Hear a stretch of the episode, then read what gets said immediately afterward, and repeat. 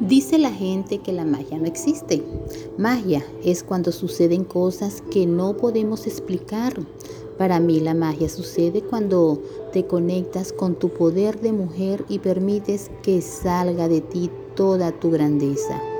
Magia es cuando logras lo que todos te dijeron que no podrías.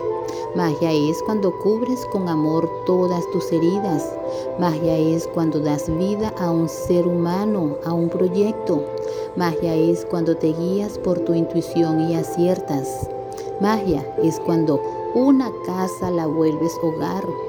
Magia es cuando te levantas de las cenizas y te rediseñas. Magia es cuando te das cuenta de lo que mereces y comienzas a llegar a ti. Sí, hermosa, la magia está en ti y en mí.